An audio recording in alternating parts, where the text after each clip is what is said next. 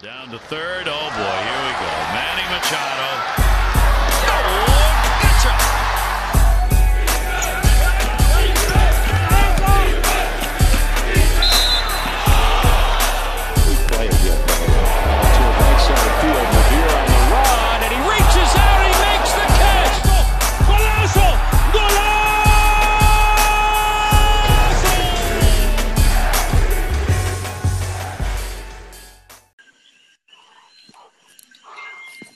Muy buenas a todos, les habla Michael Martínez, Mike M25, como me conocen en la página. Muy buenas a todos, bienvenidos a este su podcast, La Dosis Deportiva, un nuevo episodio que tenemos para ustedes, ya pronto se van conectando mis compañeros. Tenemos mucho para hablar el día de hoy, seguimos con el ranking de los shortstop en las grandes ligas. Vamos a estar hablando un tema eh, que ha creado un poco de controversia en muchas personas en la página. Hoy vamos a estar hablando de ese tema no les voy a decir desde ahora para que usted se quede con una idea más o menos de lo que viene próximamente, pero vamos a estar hablando de algo bien interesante, así que les invitamos a que nos dé like en la página en Facebook, follow en Instagram y suscríbete a nuestro canal en YouTube para que esté al tanto de todas las noticias en el deporte y más que todo para que debata junto a nosotros. Tenemos muchos temas, queremos interactuar con ustedes, así que simplemente denos like, follow y subscribe y mantente al tanto, opina, comenta, déjate sentir, porque más que todo nuestra página es para ustedes. Así que por ahí se encuentra Abreu, que ya está conectado, le voy a dar el break para que se presente. Buenas noches, aquí Brian Abreu, eh, el mejor conocido en la página como BA88. Estamos ready, faltan todavía, vamos a darle un breakcito más, a ver si logran conectarse. Si no, mientras tanto seguimos hablando porque, mano, es que en verdad hay muchas cosas interesantes de que hablar. Ese ranking de los shortstop abre usted a super en la madre. No sé si a ti te gusta. Es bien comparado con el de tercera base. Está súper. Sí, mano. Es bien interesante. Me gusta, me gusta. Por ahí está Brian conectado. Brian, zumba, leyenda. Se desconectó. ¿Qué pasó? Seguimos, mano. Pues sí, seguimos con el tema. Ese, ese ranking de los shortstop está bien interesante. A mí me gusta desde que lo vi. Me dio, me dio un infartito y eso, pero este hay mucho de que hablar en ese ranking. Y mano, y el próximo tema, el otro, no voy a decir cuál es el tema, porque quiero que la gente se quede hasta lo último y sepa de qué es que vamos a hablar. Mano, pero está Buena, fue bien una interesante. sorpresa para nosotros que creara controversia.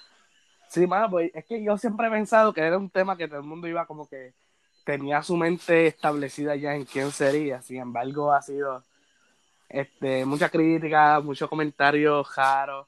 Y me gusta, eso es, es algo que a mí me gusta, mano. Diferentes puntos de vista, es lo que se ha visto mucho.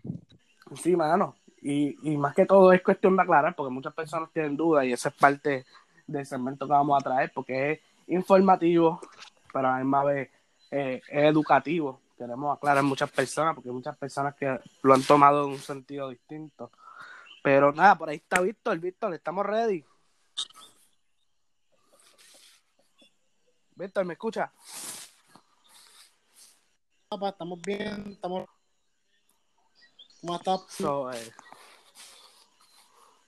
estamos Bien. ready.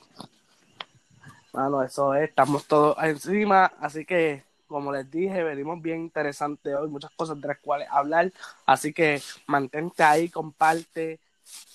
Mano, dile a todos tus padres que les gusta el deporte, mira, escúchate el podcast más duro. No estás escuchando a Playmaker, la- al filtro y el Padilla, hombre, esos son unos locos. Siga la dosis deportiva. Vamos, Víctor, te voy a dejar a ti para que tú hables porque quiero dar mis opiniones ya sobre este ranking. Tú lo hiciste, tú comienza, vamos, habla. ¿Qué es lo que?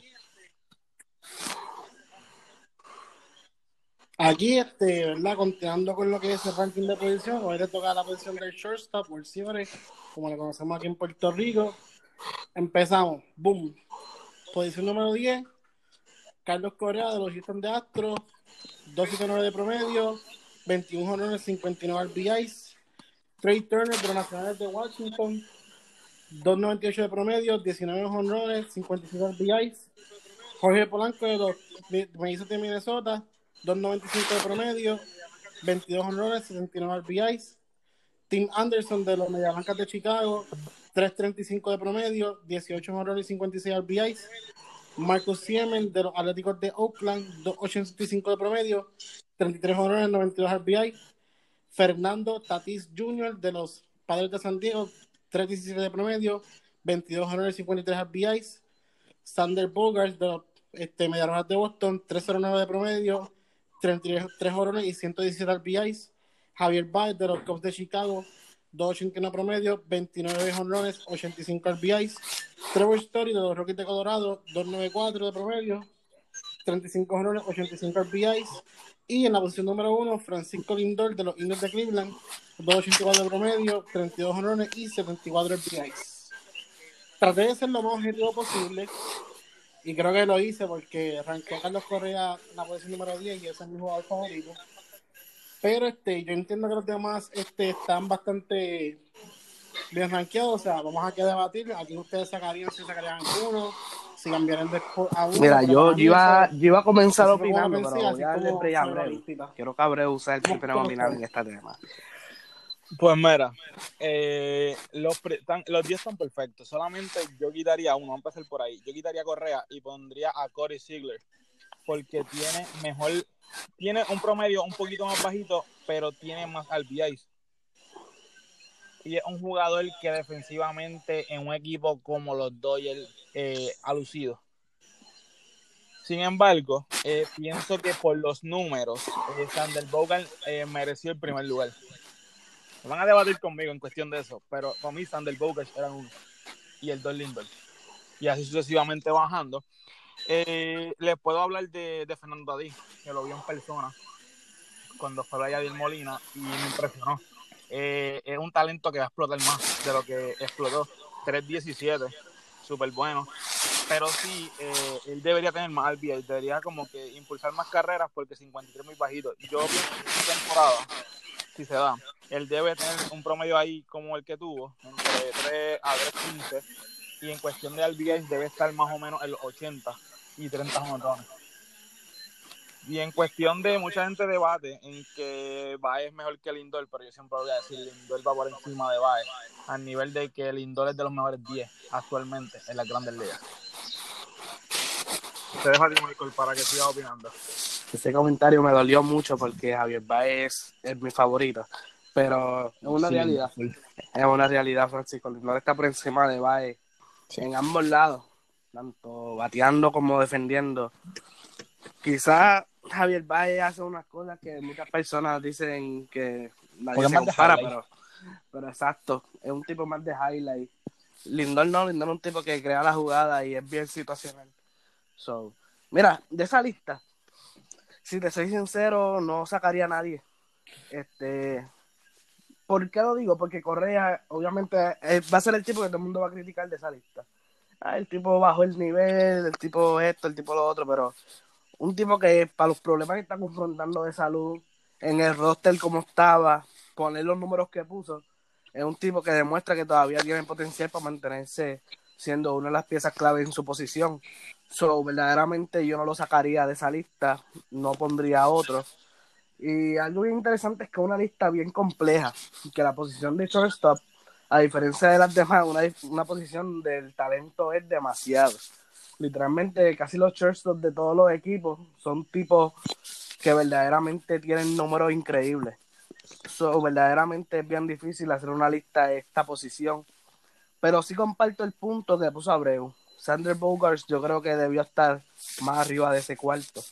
Muchachos, el número. 309 de promedio, algo espectacular. 33 honrones espectacular.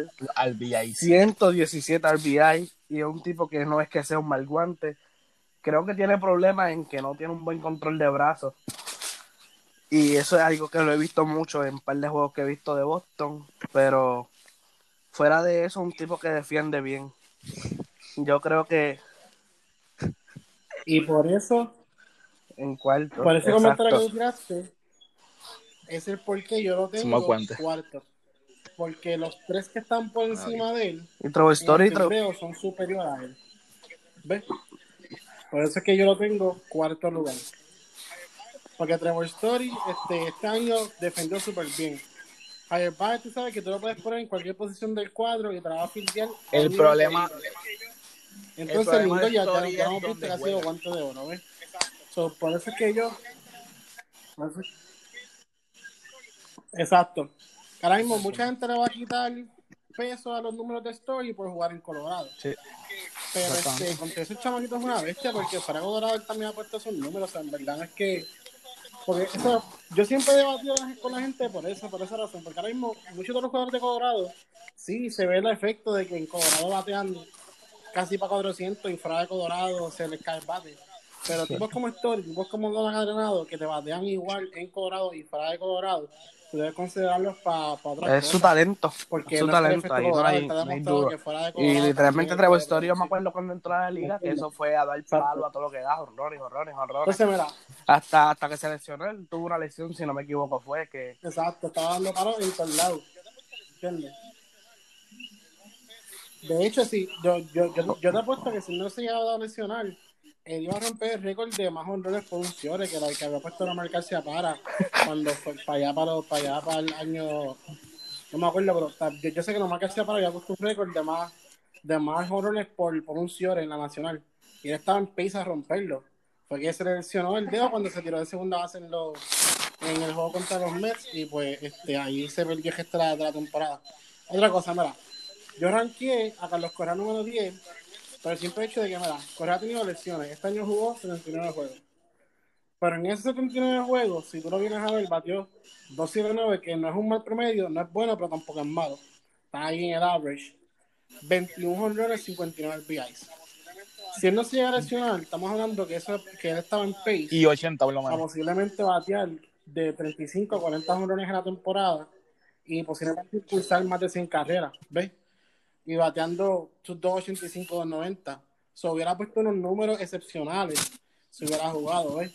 Ahora, ¿por qué lo pongo, por qué lo pongo 10? Porque ya Carlos Correa tiene que demostrarme a mí, podrá ser mi jugador favorito, y ese es el problema que tiene él demostrarme a tiene. mí que él puede mantenerse saludable en un season de Grandes Ligas.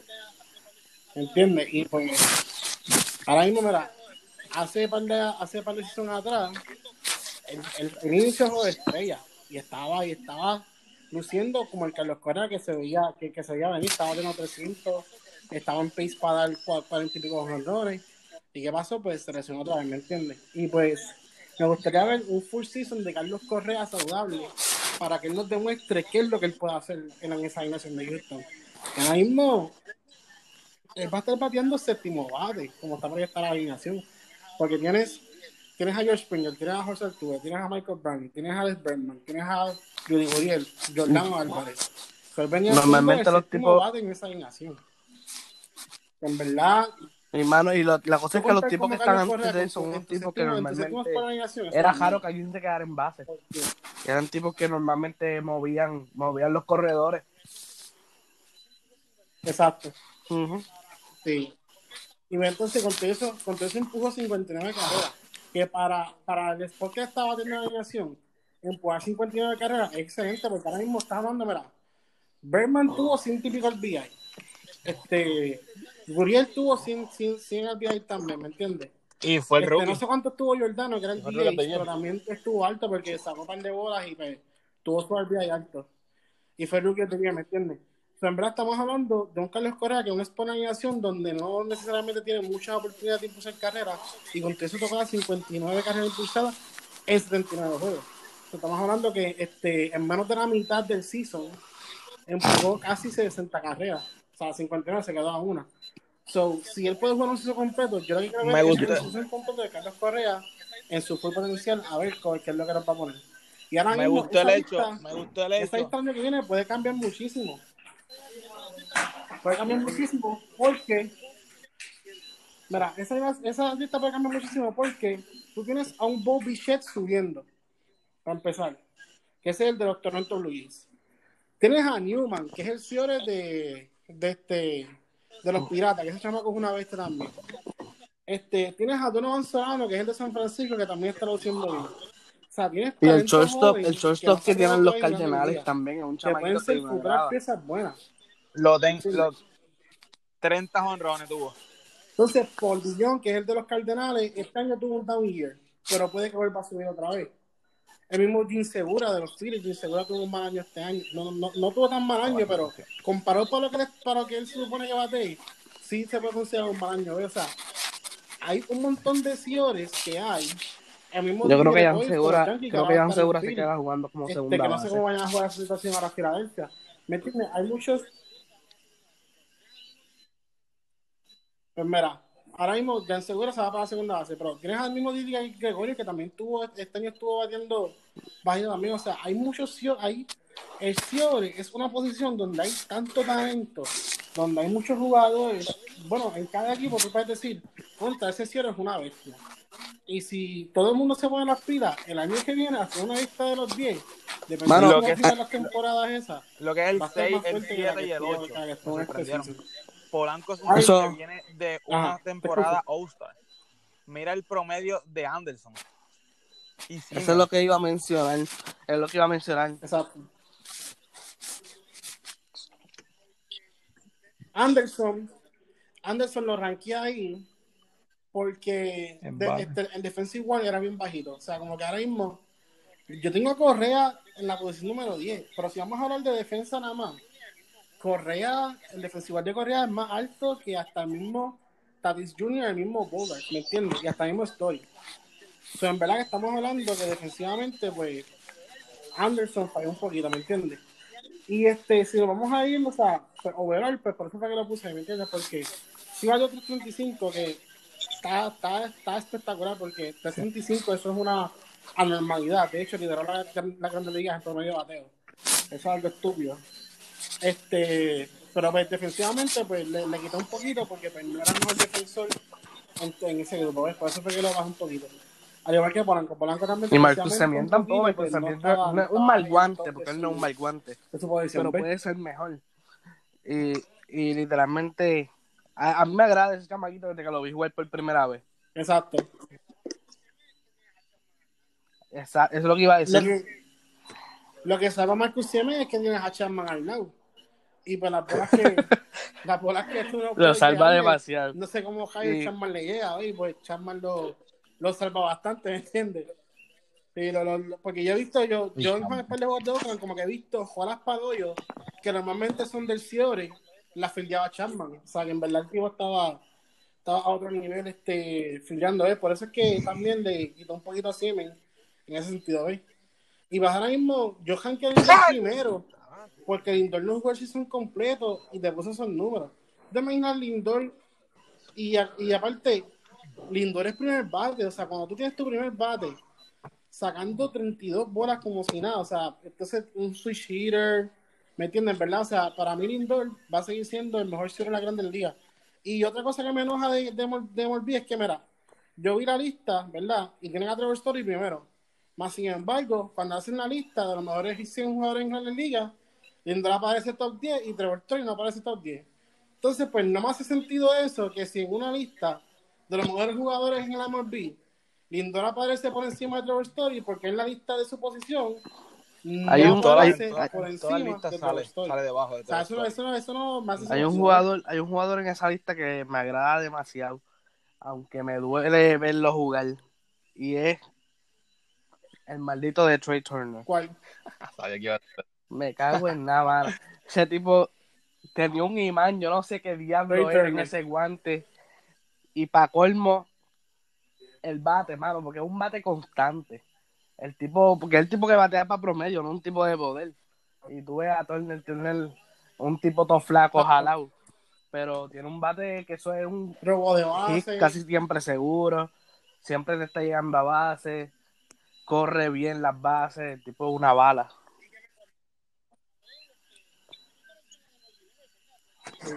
Y que me corría Abreu. Abreu Yo te- este, yo te este, digo ahora Molby información. Network, ¿verdad? Es la Trey de- no estaba en la de Molby Movie Network. Pero yo creo, yo creo que sí te verifico ahora. Porque si no me equivoco, no estaba. Trey Turner, hermano, No. este año fue No. una bestia. Pusieron a, al- pusieron el de los Cardenales por encima. Viste, verá, no estaba en la de Network. Pusieron hasta, hasta Gravel. Hasta el Ah, iba vaya. que, ay Dios. A mí, a mí me encanta Paul de. A, a mí me gusta Paul Dillon, pero para mí Trey Turner es mejor que Paul Dillon. Está bien al garete. Literalmente, Esa, esa esa lista sí está bien loca. te perdí. Ay, Dios mío. Yo mejor me callo. Sí, Manda- por encima de Bogarts. Voy a mandar a Vico a trabajar para allá. Voy a mandar a Vico a trabajar allí. No, Porque en está el garete. ¿Me entiendes? O sea, ¿sabes qué? Es que yo, yo, yo- es que yo pienso que ellos se dan también ya mucho por War y por cosas así, por el equipo. Debe ser, pues es que no me hace sentido que tengan a Siemens por encima de Bogart. Bogart en verdad este año fue un animal. En el plato y en el guante, porque literalmente en fue, él, él no es un gran guante, pero no es que Sí, defendió tan mal. Literalmente el problema de él es el brazo, mano. Es bien descontrolado, usa ahora muchas veces a tirar. Sí, pero acuérdate también que otra cosa, acuérdate que. Bogart es un tercera natural que le hicieron Ciore por su físico, ¿ves? Acuérdate que cuando, acuérdate cuando subió a grandes ligas, en verdad era un, él era un Exacto. tercera natural. Porque después lo movieron para el Ciore porque tenían este a Travis Shaw, ¿te acuerdas? Y pues por eso fue que le hicieron Ciore. O sea, en verdad su brazo es de tercera. Y de hecho, cuando, cuando vamos para el clásico, que él juega de, de este, Holanda, en Holanda juega tercera base porque el señor ahí es la bestia de Simmons, Anderson Simmons, que ese es otro que no incluí en la lista, que también puede estar en la lista el año que viene si sube sus números de bateo. Porque por la defensa tú sabes que va a estar ahí, es otra mejor defensiva. El año que viene. Este, que en verdad hay mucho talento que puede que esa lista cambie demasiado. Ah, Dansby. Otro, otro, otro chamaco que me gusta mucho es Dansby Swanson de los Bravos, que también si sube sus números, también puede, puede aparecer en la lista, ¿ves? O sea, hay demasiado talento que en verdad si tú te duermes, tú vienes pa y viene un chamaco, o sea, por ejemplo, el Tim Anderson este año, yo lo puse ahí. Y porque Tim Anderson este año ya tuviste batió como un animal. So, lo puse ahí por, porque batió, o sea, se merece estar en la lista.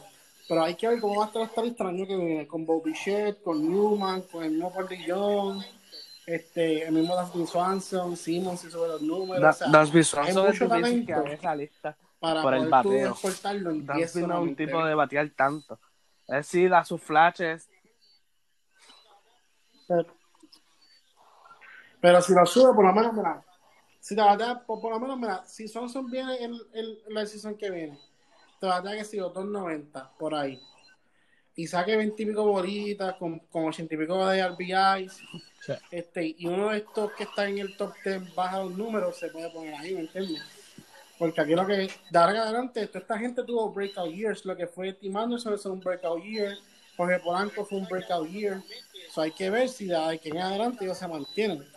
Porque tú sabes que va a pasar también. Baja. Que Sí, sí, que no vuelva a ser el un mismo. chamaco tiene un breakout year y de momento al otro año, pum, se le cae el bate. No, no, no.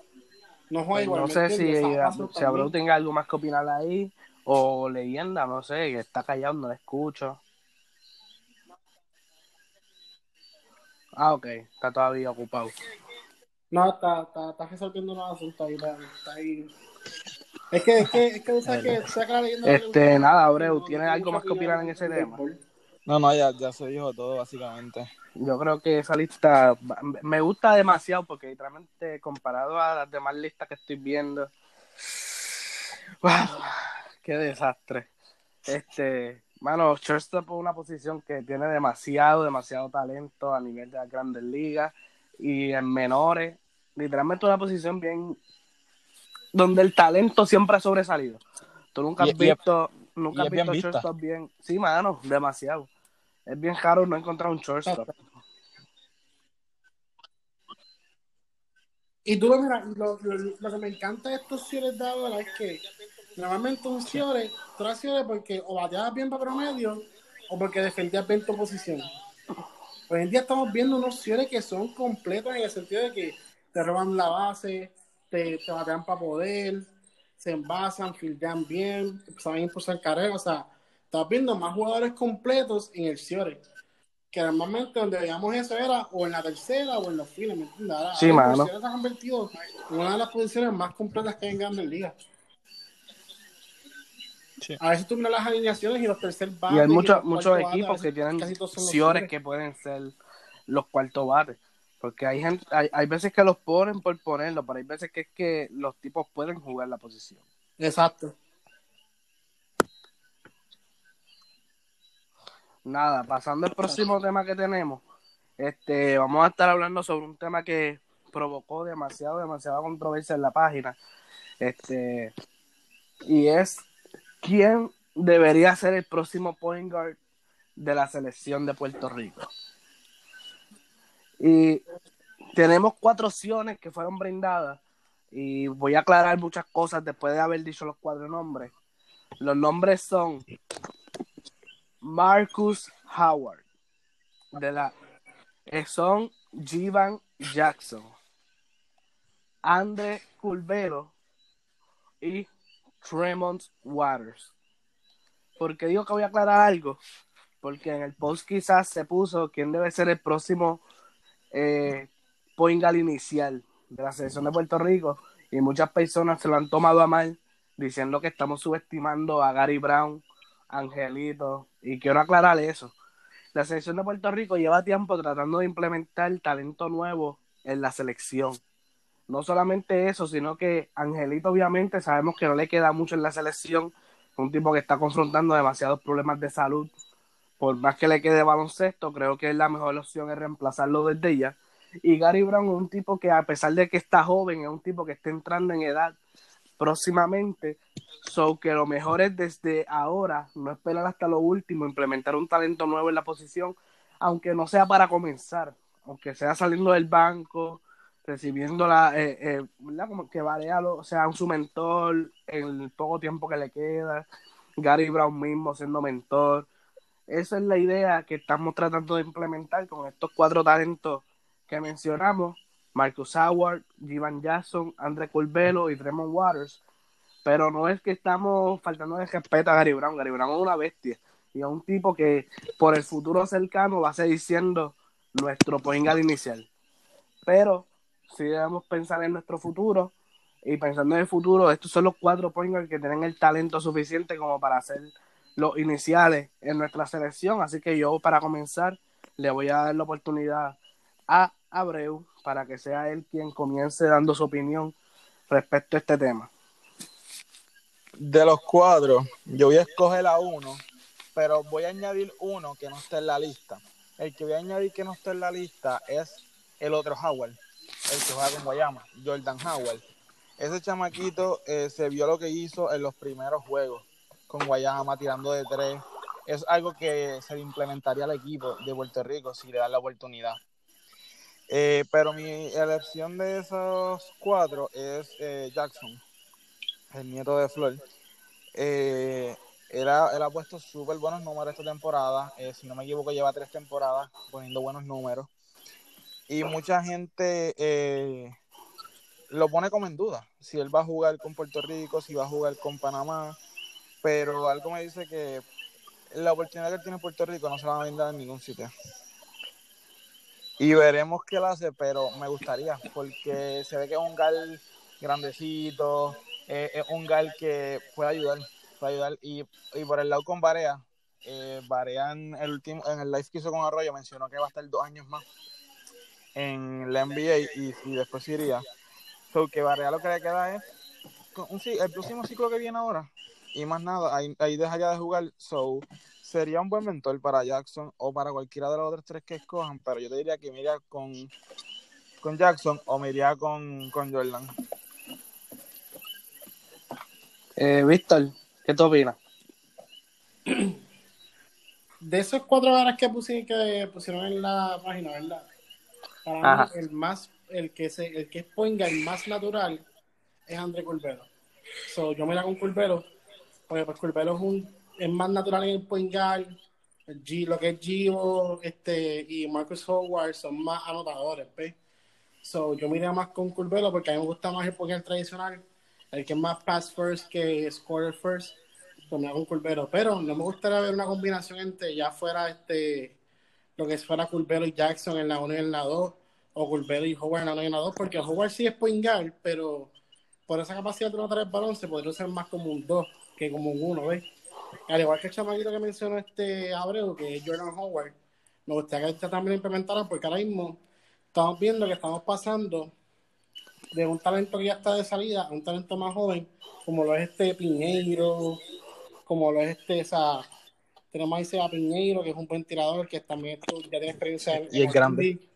Este, ¿me entiendes? Que en verdad me gustaría esa transición full de que si vamos a, si vamos a empezar a traer talento joven, que lo hagamos en todas las posiciones, y no solamente en una sí, en otras no, ¿ves? Porque pues a la larga, con todo eso, yo prefiero sacrificar un ciclo olímpico para que esos chamaquitos cojan experiencia que tratar de implementarlos después y que no se pase la transición más fluida, ¿ves? Mira, o sea, va- va- va- vamos a ver claro. Para este repechaje estamos apretados.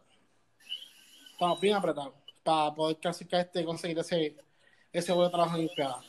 Pero vamos a ir con talento joven para ir ya exponiéndolo a esa, esa, a ese tipo de nivel de competencia, ¿me entiendes? Ahora mismo, mira, eso que hicieron para los centroamericanos, de llevar a una selección ya aprobada, eso a mí no me gustó. Mira, tú puedes coger a los centroamericanos para implementar eso mismo, para irte con talento joven, para que vayan cogiendo experiencia.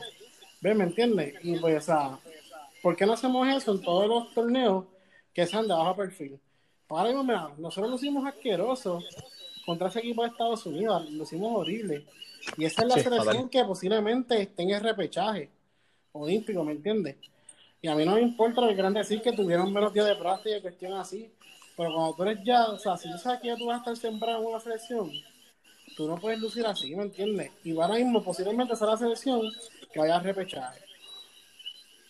Sí, O sea, ¿me entiendes? Que en verdad, si lo que vamos a ir para allá con el talento que supuestamente ya está probado, a perder, pues mira, yo prefiero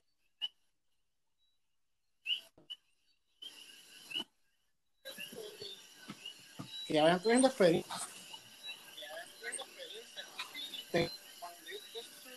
Y estén, estén ya con la máxima experiencia posible para dominar. O sea, para mí esa es mi humilde opinión, de verdad, ya estoy, ya yo estoy harto ya de, la, fe- de la Federación de Baloncesto Puerto Rico, de que no, vamos a hacer el cambio generacional, pero todo es de boca, nada, no hay acción, no hay movimiento, no hay cambio. O sea, muévete. Esto es lo que necesitas es acción, lo que se necesita es cambio y esto es de Eh, Si tú vas a implementar, que implementa Leyenda. ahora.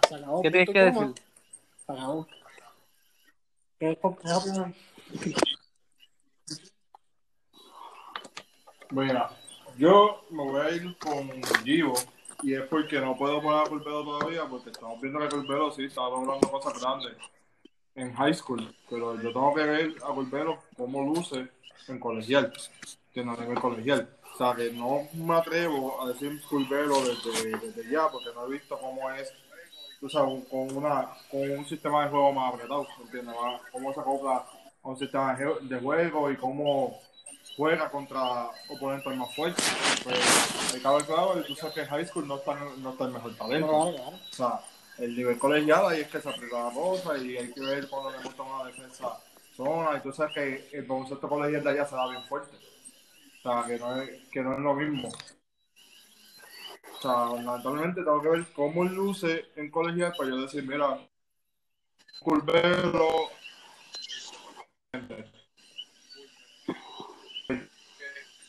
eh, todo lo que ha hecho, todo lo que está logrando ahora mismo. Yo entiendo que un, que un jugador así necesitamos la selección un tipo que pueda meter la bola, que también la pueda repartir. O sea, necesitamos un cañón grande, ¿entiendes? Eh, y como dijo, y como dijo este Big o sea, yo entiendo que tenemos que ya empezar a, implementar estos chamaquitos desde ahora. O sea, poniendo estos chamaquitos y eso, para que se vayan acoplando, porque tenemos por ahí también un Hernando Toro, por ahí Hernando, ¿entiendes? Este, o sea, que podemos ponerlos todos. O, este, saliendo un poco de lo tradicional, ¿verdad? De la lista, a ver si en dos o tres años llega el factor sorpresa, ¿me entiendes? Y, o sea, que uno de estos chamaquitos que no se escucha da un boom, que nadie, ¿verdad? Que nadie se espera y pues ese chamaquito sabe que se queda con la selección. Y yo sé que puede o se va a dar. O sea, una de dos. So, yo por el momento me voy con Givo, pero también me voy con el factor Bueno, mi turno. que también va es un tema a que tengo demasiado para hablar. Y es que, primero que nada, la gente tiene que entender que Puerto Rico siempre ha tenido un formato de juego donde para todo tipo de torneo se lleva tres gares. No se llevan uno, no se llevan dos, se llevan tres. Se llevan dos, el inicial, el sustituto y se llevan siempre un point guard reserva. Yo personalmente, siendo Antes de que prosiga, acuérdate que, que también Puerto Rico va a llevarse mucho cal porque es lo más que hay aquí en Puerto Rico, en la isla. hay sí hay muchos hay pero no es que necesaria no es que necesariamente tengan que llevar guard, porque ahora mismo cuando tú vas a ver el mismo BCN, por ejemplo, cuántos jugadores no sobresalen en la posición 3, en la posición 2, ¿me entiendes? Se han podido llevar en vez de ¿Por qué para- no se llevan tres? Si, si siempre tenemos problemas de estatura, ¿por qué no se llevan siempre otro hombre grande o otro hombre como en la posición 3, por ejemplo, y nos tenemos que llevar tres gares? ¿Me entiendes? Exacto. Porque juega. tradicionalmente siempre andamos con los tres gares. Yo personalmente, siendo, siendo casiano, yo pensaría en seguir este formato de seguir llevándome los tres gares y a los talentos que yo implementaría, tanto por sus números, por su talento y por el cuerpo, por la estatura, es Jivan Jackson y André Curvelo. Literalmente, quiero aclarar esto, muchas personas me dicen que yo soy un hater de Marcus Howard, y es que cuando yo vi a Marcus Howard jugar por primera vez, el tipo metió cuarenta y pico de puntos en un juego, eso fue hace como dos temporadas atrás. Y yo, diadre, el chamaquito una bestia anotando. Volvió a verlo jugar cuando iba a jugar nuevamente a su universidad en Marquette. Volvió otra vez, un montón de puntos. Wow, el talento de este chamaquito es brutal. Pero comencé a analizar más su juego. El tipo juega súper desordenado. El tipo las quiere tirar todas. A veces está súper galdeado y se quiere tirar un step back por encima de la defensa. El tipo es un enano, porque el tipo es súper enano. Entonces, le gusta atacar demasiado y crear la falta que en colegial no se la pitan, mucho menos se la van a pitar en FIBA. Y nosotros sabemos que el baloncesto de FIBA en eso tiene un particular Ajá. donde la falta por contacto en la pintura, cuando tú las fuerzas no te las van a cantar. Quizá- Es un juego más físico. Entonces, ese es Sí, particular juego en más Marcus físico. Howard que a mí no me gusta. Ahorita Abreu mencionó a su hermano Jordan Howard. Jordan Howard me agrada más que Marcus. Y la gente sí siempre, ha dicho que Marcus Howard es mejor que Jordan. ¿Por qué? Porque Marcus anota más. Pero Jordan Howard tiene un juego mucho más organizado. Es un 2 por su estilo de juego. Igual Aunque que, sea Mar- pequeño. igual que Marcus, porque Marcus no es ningún point guard. El tipo es un 2. Lo que pasa es que son de baja estatura y pues los ponen a jugar Exacto. como uno. Y su estilo de juego es de anotar. Literalmente, la selección de Puerto Rico carece hace años de un anotador puro. Hasta que llegó Jan Clavel. Pero que hemos visto de Jan Clavel que calienta para lo último de juego. El tipo viene en el clutch. Mientras tanto, ¿qué tenemos? Literalmente, por eso es que siempre teníamos un equipo que consistía en un Galindo que siempre venía y te metía par de bolas, un Larry Ayuso que siempre es un tipo constante, un Carlos Arroyo. Sí, eran tipos, Siempre eran había tipos que alguien. la, que la vez que metían Claro uno, está, se fue Galindo, se la fue. Ayuso, aún quedaba un Ángel Daniel Basayo, que eran 15 por juego seguro. ¿Me Sí, entiendes? Pero luego de eso, ahora mismo, ¿a quién tenemos?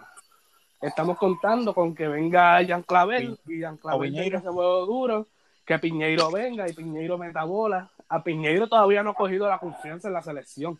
Claro. Y la- estamos viendo es esos verdad. flashes ya que se está soltando, pero todavía no ha cogido la confianza.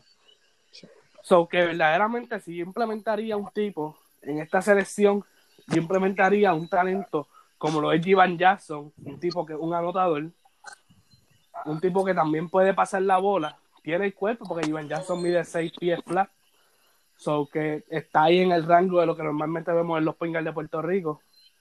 Y Jivan Jackson tiene un talento súper increíble comparado, ¿verdad? En esa lista. Y todavía no hemos visto lo mejor de él. Jivan Jackson está promediando, esta temporada promedió 26.8 puntos por juego y 5.6 rebotes. Lideró su conferencia y todo en anotación.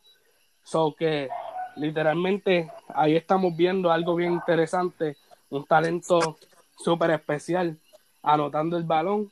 Su carrera en colegial hasta ahora 22.8 puntos por juego, 4.3 rebotes y 2.2 asistencias. Sin embargo, el jugador que más me impacta a mí en esa lista es André Curbelo. Y Abreu sabe de qué yo hablo cuando lo fuimos a ver en el 2014 en Patillas mismo, aquí tan cerquita. Es Y correcto. literalmente desde que yo vi a Curbelo jugar por primera vez, yo siempre dije que ese chamaquito iba a ser grande. Y siempre lo han mirado, siempre estoy persiguiéndolo porque me agrada su talento. Curbelo es un point guard natural. Pasa bien el balón, defiende bien la posición, tira bien el balón, ataca bien el canasto, tiene buenos movimientos. El tipo lo tiene todo en su posición. Es joven, porque es un nene todavía. Y no es que mide 5 algo, mide 6'1. Curbelo ya mide 6'1. A esta, esta- a esta, a esta a, a su edad actualmente, ya mide 6'1. O sea que estamos hablando de que de aquí a dos o tres años más, quizás el, el, el joven estire y mida lo que normalmente vemos un point guard en la, en, en la, en la NBA y en el sistema FIBA 6'3, 6'2. Que, porque tiene ese rango de llegar a, ese, esa estatura. So, verdaderamente no es que Curbelo no sea una buena opción, quizás está joven. Y literalmente, si yo tendría que llevarme una escuadra donde tenga tres point guards, yo me llevo a Jivan Jackson, a Andre Curbelo y a Gary Brown. Gary Brown, obviamente, para empezar, porque ya está aprobado con la selección. Jivan Jackson saliéndome del banco y a Curbelo para darle esos minutos de juego para que se vaya soltando con la selección. Y no es que Curbelo no tenga experiencia. Vimos a un Curbelo liderando un, un- equipo en un mundial, ganando una medalla de bronce. Vimos a un Curbelo liderando la liga en high school en los Estados Unidos. Y literalmente es la cara de la selección en categorías menores. Siempre lo ha sido. Y literalmente ese es la- el tipo de talento que la selección de Puerto Rico necesita a esta altura. So que teniendo caras nuevas como lo es Clavel, que la gente piensa que Clavel le quedan todavía eh, par de años chéveres. Mi gente, Clavel ya lo que le quedan son par de añitos. Jean Clavel yo creo que ya tiene sus 28 años. Más o menos. So que por lo menos ahí tenemos la esperanza de que está saliendo un Isaac Sosa, saliendo de la banca, explotando un nuevo talento. Tenemos En, cara, al- en algún punto, Julian. exacto, exacto. Y no solamente eso, sino que estamos viendo jugadores como Benito Santiago, que tampoco es que le quede tanto, ya se le está dando el chance en la selección. Benito es un talento súper increíble en ambos lados de la cancha. Tenemos tipos como Isaías Piñeiro, Benito de la actitud. Sí, pero ese, pero ese es el problema, Michael. Que le están dando el break cuando ya están entrando en una edad. Exacto, pero ¿por qué eso pasa? No cuentas con ellos. Porque queremos tiempo, hacer lo que ¿entiendes? siempre hemos hecho durante años de años. Esperamos, esperamos a que se retire uno para entonces poner al otro. ¿Me entiendes? Eso, eso es lo que no puede pasar en este particular. no, no Hay que darle esa oportunidad Mira, a. Ivan Jackson. Hay que darle esa oportunidad de Curbelo desde ahora. Yo entiendo, Por eso, mira, por eso es que Argentina ha sido Argentina tantos años. Porque ahora mismo cuando tú, ya tú lo ves que, mira, la generación dorada pasó Ginóbili. Lo que, este, lo que era Escola, Nuncioni, Ginóbili, toda esa gente, ¿verdad? Pero tú ves ahora, mira, ya salieron de ellos y hay una nueva cepa ahí. La, pro, entrando. la Lo de provítola. Campazo, este, el chamoyito Sam este que mete mucho balón de tres. La provitola, exacto, la provitola. Escuela todavía está ahí, porque Escuela todavía está ahí. Pero tú ves que las demás piezas de de él eran que son chamaquitos. Y tú cuentas con esa escuadra por par de años más. Pero fue porque desde que empezaron a coger confianza, lo fuiste implementando en la selección. Porque ya Facundo Campazo, tú dices, ah, pero Campazo es un viejo. No, Campazo no es un viejo. Lo que pasa es que lleva en la selección metido desde que le vieron el potencial que podía ser grande, ¿me entiendes? So, pum, ya lo meten en la selección. Y tú ves que hay gente que coge experiencia rápido y coge confianza. Y lo vas a tener Y por ahí por un par de años más. Ese es el maldito problema que yo Y con El equipo de Argentina todos juegan en España. Esperamos hacer el switch. y coger la, coger la hay un, hay un particular bien importante Entonces, que tú mira, en esas es otra cosa. Mira, si tú estás participando en una Olimpiada, tienes un AmeriCup, tienes aquello, tienes lo otro, tienes tantos y tantos torneos con el pasar del año, entonces, ¿por qué tienes que llevarte la misma selección para los cuatro o cinco torneos que se juegan? Hay tantas ventanas, porque para todas las ventanas te tienes que llevar a los mismos jugadores. Exacto. Por eso es que no se desarrolla más talento.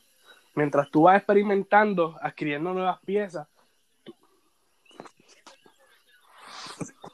Entonces, mira, ese equipo, Eh, 17, 17. equipo del mundial de este sub-19, sub-19 fue verdad, sub-17, el, el el que ganó bronce.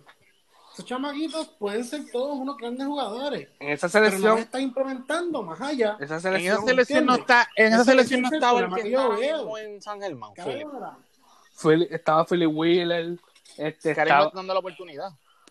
es que Ajá. esa, esa selección, esa selección había talento demasiado. Harry Sosa, Jermaine Miranda. Ahora mismo, mira. Jermaine Miranda obviamente se sabe que está jugando por La allá. vivienda mencionó ahorita, Jeremy Miranda es una bestia también. Se me fue Vigo. Sí. Mira, este, Jeremy Miranda es una bestia también. Miranda es una bestia, pero nunca vamos a ver un Jermaine Miranda cogiéndole un expo a André Culvero. ¿Me entiendes? Y eso claro, es algo claro.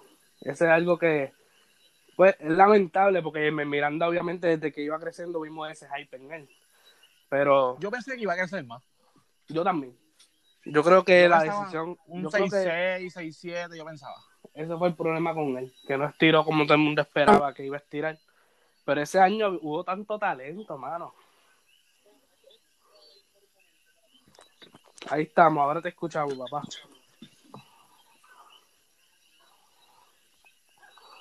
El otro talento en esta lista no, fue Tremont Waters.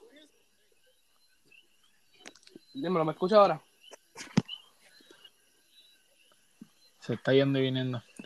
El otro talento es Tremont Waters, mano. Tremont Waters es un muchacho que es un caballito, un buen anotador. Pero yo no veo a Tremont Waters cubriendo todas las necesidades que un point guard necesita cubrir en la selección de Puerto Rico. Yo no lo veo, yo no lo veo llegando a Puerto Rico a jugar con Puerto Rico. No sé. y esa es Exacto. otra cosa, yo no lo veo a él aceptando eso que eso. yo no lo mencioné nada. Eh, Este, mira. Tremont Waters, Pero como estaba Tremont diciendo, Waters solamente mide Vale, vale. 5 o 10. No es un brequecito, digo, para terminar el trem- a Tremont Waters. 5 o 10 nada más lo que mide. No un tipo que josee tanto en el área de los rebotes. Y es un tipo que pasando el balón no es que sea un armador natural. El tipo es un undersized shooting guard, no es un point guard. El tipo es simplemente no estiró lo suficiente, pues vamos a hacerte un point guard anotador. Es todo, ¿me entiendes? Y eso es algo que quizás sí, porque Puerto Rico carece de anotadores, pero y cuando necesitamos a alguien que pase el balón, ¿a quién vamos a tener? Por eso es que yo personalmente me iría con Jivan Jackson y André Culvero. Es mi opinión. Mira, mira, esa selección, ¿verdad? Que, que ganó bronce. Habían chamacos que tú los podías seguir implementando poco a poco en la selección. ¿Por qué no lo hiciste? ¿Por qué dejaste que fueran a jugar colegial y eso, verdad? Yo sé que tú quieres que cojan más experiencia, pero qué mejor experiencia que ir implementando poco a poco en la selección en los torneos de bajo perfil. Ejemplo, los centroamericanos, tú lo puedes implementar ahí. O sea que los centroamericanos, este, en el centro básquet un también lo centro puedes básquet implementar, ¿me entiendes? Este, en lo que es la copa esta, Tuto Marchan, es que se llama la copa esa. También lo puedes implementar ahí porque son torneos sí. de, o sea, de bajo perfil, que no mucha gente lo está siguiendo. Implementalos para que vayan cogiendo experiencia. ¿Me entiendes? Ese, y ese es el maldito problema que yo tengo con la. Federación de Baloncesto de este país, que quieren hacer el switch muy tarde. Cuando ya todo el mundo está sabiendo, ah, mira, ya no nos queda nadie. Ah, ah, vente, chamaquito, que yo sé que tú eres bueno, vente, entra. No, eso no así. Tú tienes que llevar un plan con eso. Y ese problema que yo tengo, mira, tanto, tanto talento escolar que se pierde porque o no, o no lo sigue desarrollando o cuando se van para otro lado a jugar, no los sigue y no los invita más este, a la selección, ¿me entiendes? Eso, eso, es- eso es un problema. Años de años venimos viendo ese problema. Nombran un secretario nuevo, ¿verdad? O un, un director nuevo, ¿y qué hace? Sigue con la misma filosofía. No, tan fácil. No, no hay un cambio. Literalmente, yo creo que la selección de Puerto Rico, perdón, la, la federación de Puerto Rico del baloncesto, literalmente no tiene un plan de trabajo. Yo siempre he dicho que esa gente van allí. Mira, vamos llevando a fulano, fulano, fulano, que jueguen ahí. Son jugadores de básquet. Y Ellos saben qué hacer y que jueguen. ¿Me entiendes? No hay nadie que tome, que tome la cara de esa gerencia, que diga, mira, vamos a hacer esto, vamos a implementar esto, vamos a cambiar aquello, vamos a cambiar lo otro. Eso es algo que no se ve. Y Exacto. literalmente por eso es que no Pero, mira, progresamos. Pasó en, ese último, mira, en, en esas últimas dos ventajas contra Estados Unidos. Se, se notó a leguas que si no, que si no está un David Vuelta, que si no está este otro, que son tipos que, ¿verdad? Que van a coger la bola y van a decir, dame la bola, si tú no quieres tirar la bola, dame la bola, que yo me encargo de meter el balón porque yo soy un agotador nato, ¿verdad? O sea, se vio bien claro porque cogimos, cogimos roscas de 30 plus puntos, ¿me entiendes? Y este, sí, tú puedes hablar que el equipo de Estados Unidos, pues todos estaban pro y qué sé yo, ¿me entiendes? Pero todos sabemos que ese no va a ser el talento con el que vamos a enfrentarnos en el repechaje. Que en el repechaje ese. Entonces, si tú te vas a ir con ese equipo, que tú tan mal en la ventana, Demasiado superior. pues entonces no vamos para ningún lado. Y ahora mismo nosotros estamos en un grupo apretadido para, para, ese, para, para ese repechaje. Porque mira, de nosotros pasar, ¿verdad? De nosotros pasar, porque según yo estoy viendo, son cuatro, son cuatro sedes, ¿verdad? Y en cada sede hay seis equipos. Los seis equipos se dividen en tres, ¿verdad? En, grupos de tres. Entonces tú tienes que ganar mínimo un juego en tu, en tu, en tu grupo, en tu fase de grupo, ¿verdad? Para pasar a la siguiente ronda. Eso lo podemos hacer, podemos pasar para la siguiente ronda. Pero si nosotros pasamos segundo, y digamos contra Serbia, porque en el, en el otro grupo está Serbia. ¿Tú crees que con ese equipo nosotros le vamos a ganar a Serbia? Muchachos, salve a la Por eso, ¿me entiendes? Y ese es el problema. mira. Si yo voy a perder con la selección que se supone que sea la, la oficial por 30 puntos, prefiero que lleves a los chamacos a que se vayan desarrollando y no me importa perder por 50, no me importa pasar de la fase de grupo, pero por lo menos esos nenes van para allá y Después cogen experiencia y cogen cancha y cogen Coger la nivel experiencia. No, y que so- sa- sabes que estás probándote contra jugadores NBA. Exacto. Entonces, Sí. nada, ¿Qué mejor, qué, me- qué mejor que eso? Sí, porque ese equipo es Yo, das que, que un, que un Givo, mira, un, un Givo, un Gideon Jackson vaya para allá y los parte y, le- y, le- y les promedia 20 y pico puntos por juego. Que eso no le abre los ojos a los scouts de NBA, como que, mira, ese chamaco con talento internacional de colegial que todavía no está en NBA, la la está partiendo, ¿me entiendes? O sea, Le van a dar contratos en Exacto. España, cosas así.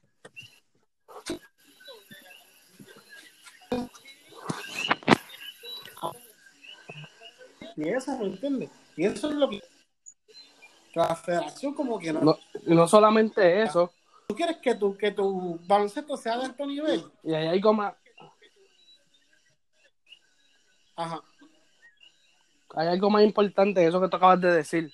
Mira, el hecho de que tú tengas un chamaquito a nivel internacional partiéndole a un equipo con talento profesional, no solamente despierta a los scouts para ese jugador, sino que van a decir, espérate, esta selección está desarrollando este talento, déjame mantenerle el ojo a los jugadores de esa selección. Ah, espérate, esa selección está desarrollando ese talento, déjame ver las ligas menores de esa selección. Ah, espérate, ese es el talento que va creciendo en, esa, en esas ligas menores de esa selección.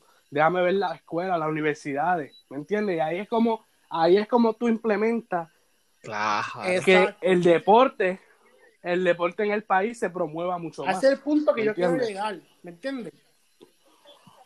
Exacto, ese es el punto que yo quiero llegar. Si tú vas para allá con chamaquitos y la empiezas a partir, dicen, wow, algo está haciendo Puerto Rico que está bien, vamos a ir para allá. Y así viene, pum, entra más dinero que puedes utilizar para desarrollar más chamacos, o simplemente van a venir países extranjeros a ofrecer becas Y ese a es el problema. para que vayan a y se desarrollen mejor.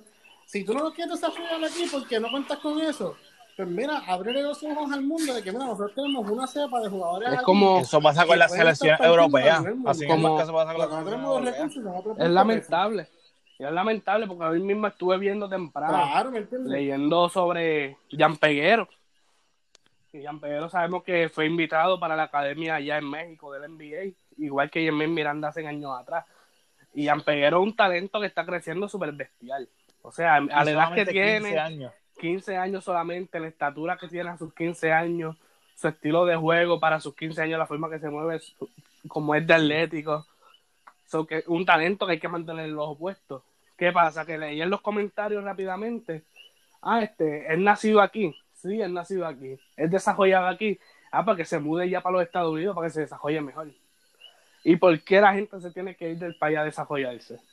Porque aquí, en Puerto Rico no se le da la oportunidad de desarrollarse. Y es lamentable tener que entrar a las redes sociales y ver talento desarrollándose en esta Exacto. isla. Y que al igual que él, hay muchos que tienen que irse del país simplemente porque aquí en Puerto Rico no son aptos para desarrollar ese talento. Y eso pasa cuando creamos unas costumbres como las costumbres que hemos visto a través de los años, porque no solamente en el baloncesto, en todos los deportes, también. en todos los deportes. Los jugadores tienen que salir y irse de aquí porque aquí no los desarrollan, aquí no les dan las oportunidades. Entonces El tienen que que irse y desde desarrollarse voleibol. afuera, ¿me entiendes? Entonces después que se desarrollan fuera, quieren que vengan, que jueguen, que representen. Ay, hombre, yo, yo creo que el único deporte, yo, yo, por, yo por lo menos lo que he visto, el único deporte que, que tú puedes quedar La pelota. y, ¿Y por qué es el béisbol? son profesionales es el béisbol. Por las academias que hay. Porque en, en Puerto Rico hay, hay academias profesionales de pelota. ¿Y quiénes crean esas academias? Lamentablemente, jugadores activos en la MLB y jugadores retirados de la MLB. Exacto. Si no fuese por ellos, literalmente Por la pelota la fuera lo mismo. Correa y ¿Por 17 qué? drafteó. ¿Cómo tuviste un Correa primer pick? Fue por eso mismo. Sí. Y Correa, Correa drafteó con 17, ¿me entiendes? Que en verdad, o sea, ahora mismo, él ni siquiera como que entró a NCAA ni nada, él fue 17 este, drafteado first pick, ¿me entiendes? Que en verdad, si se puede hacer con el béisbol, ¿por qué no implementan lo mismo con el baloncesto y con los demás deportes? Que eso es el problema que yo tengo, ¿me entiendes? Ahora mismo, toda esa gente que ha drafteado, que se ha desarrollado aquí en la isla, ¿es por qué? Porque fue a la, a- ha ido a la academia Carlos Beltrán, porque Carlos Beltrán ha metido a mano con ellos, ¿me entiendes? Ha estado con ellos. Showcase en Estados Unidos, ¿me entiendes? Pero si tú, si, ¿verdad? O sea, Puerto Rico siempre ha sido una isla que por más que tú, que por más tú, que tú, ¿verdad? O sea, por lo menos en el béisbol siempre va a llegar algún scout a Puerto Rico a ver a quién jugar. ¿Por qué? Porque se sabe que aquí esto es una isla Exacto. que desarrolla buenos peloteros. Pues entonces, ¿por qué no, por qué no hacemos lo mismo con el, con el baloncesto? ¿Me entiendes? O sea, vamos a hacer, vamos a llegar, o sea, hay que tratar de hacer todo lo posible para que lleguen esos fondos y se inviertan en lo que hay que invertir. Porque no es por nada, porque yo estoy harto de ver lo mismo, de que, de que un chamaquito tenga que irse a Estados Unidos a desarrollarse, porque aquí, si se, si se termina desarrollando aquí, lamentablemente, muy probablemente no llega a ser nada, triste. ¿me entiendes? Y, y, y es literalmente un problema que... si Pero, mira, seguimos- ¿por qué no podemos, mira, ¿por qué no podemos poner esa, eh, mira, por lo menos ese, ese baloncesto, esos deportes de live? ¿Por qué no podemos estar al mismo nivel de NCAA? ¿Entiendes? O sea, ¿por qué, por, por qué no se puede hacer? Ah, porque a ti no te da la gana, porque no quieres trabajar para eso. Y todo empieza desde arriba. Porque si desde arriba se trabaja bien, todo funciona bien. Porque por qué en el béisbol pasa, porque ahora mismo, mira, eh, hay un chamaquito de, Arroyo, de la Jai de Arroyo, que drafteó en MLB en este pasado draft. Y estaba en la Jai de Arroyo. Sí, con los. Phillies.